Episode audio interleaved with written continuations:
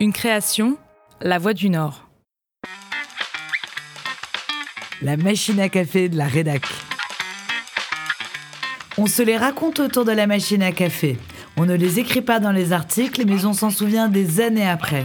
Gaffe, moment d'émotion ou imprévu, en reportage, en interview ou à la rédac, les journalistes de La Voix du Nord racontent. C'était un jour où euh, je suis allée faire un reportage euh, dans un, un cours de pole dance, parce qu'il y avait un cours de pole dance qui avait ouvert juste à côté du bureau. Pauline Drouet est journaliste.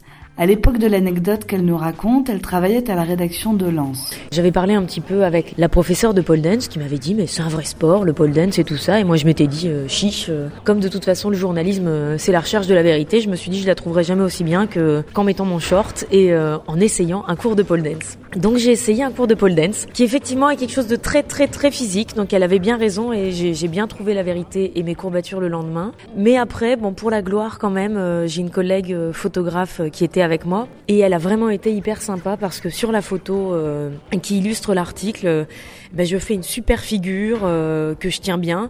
Bon, en fait, une photo, ça, ça dure quelques centièmes de seconde. En fait, j'ai dû tenir la pose euh, trois secondes. On voit pas trop que je souffre sur la photo, alors que je souffre énormément et j'ai souffert de ce cours euh, quelques jours après. Mais voilà, pour la gloire, j'ai testé. C'est vraiment du sport et je tiens une figure dont je ne sais plus le nom.